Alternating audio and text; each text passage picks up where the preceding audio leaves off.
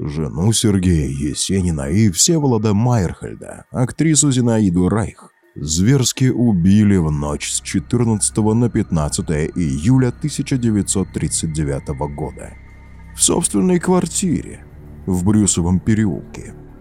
Она получила 16 ранений в сердце и одно в шею.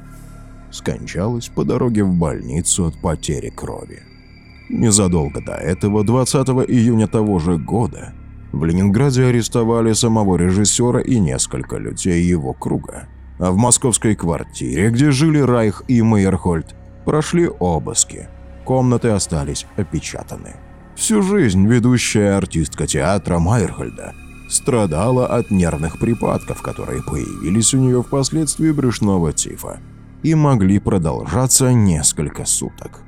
Поэтому, когда убийцы кололи Райх ножами, никто из соседей не обратил внимания на ее истошные крики.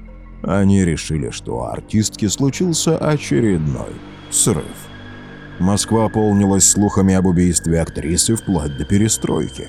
В 70-е о Райх перестали говорить шепотом. Согласно официальной версии, актрису убили с целью ограбить ее квартиру. Но поскольку все ценные вещи остались нетронутыми, Убийство вполне могло быть инсценировано как ограбление уголовниками. В 30-е и 40-е это была популярная форма расправы.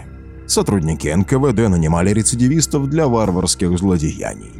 До сих пор неизвестно, убили ли Райх по приказу Сталина, Берии или кого-то чином ниже. Но так как уголовное дело не возбудили, можно предположить, что это убийство с самого начала вели сотрудники НКВД.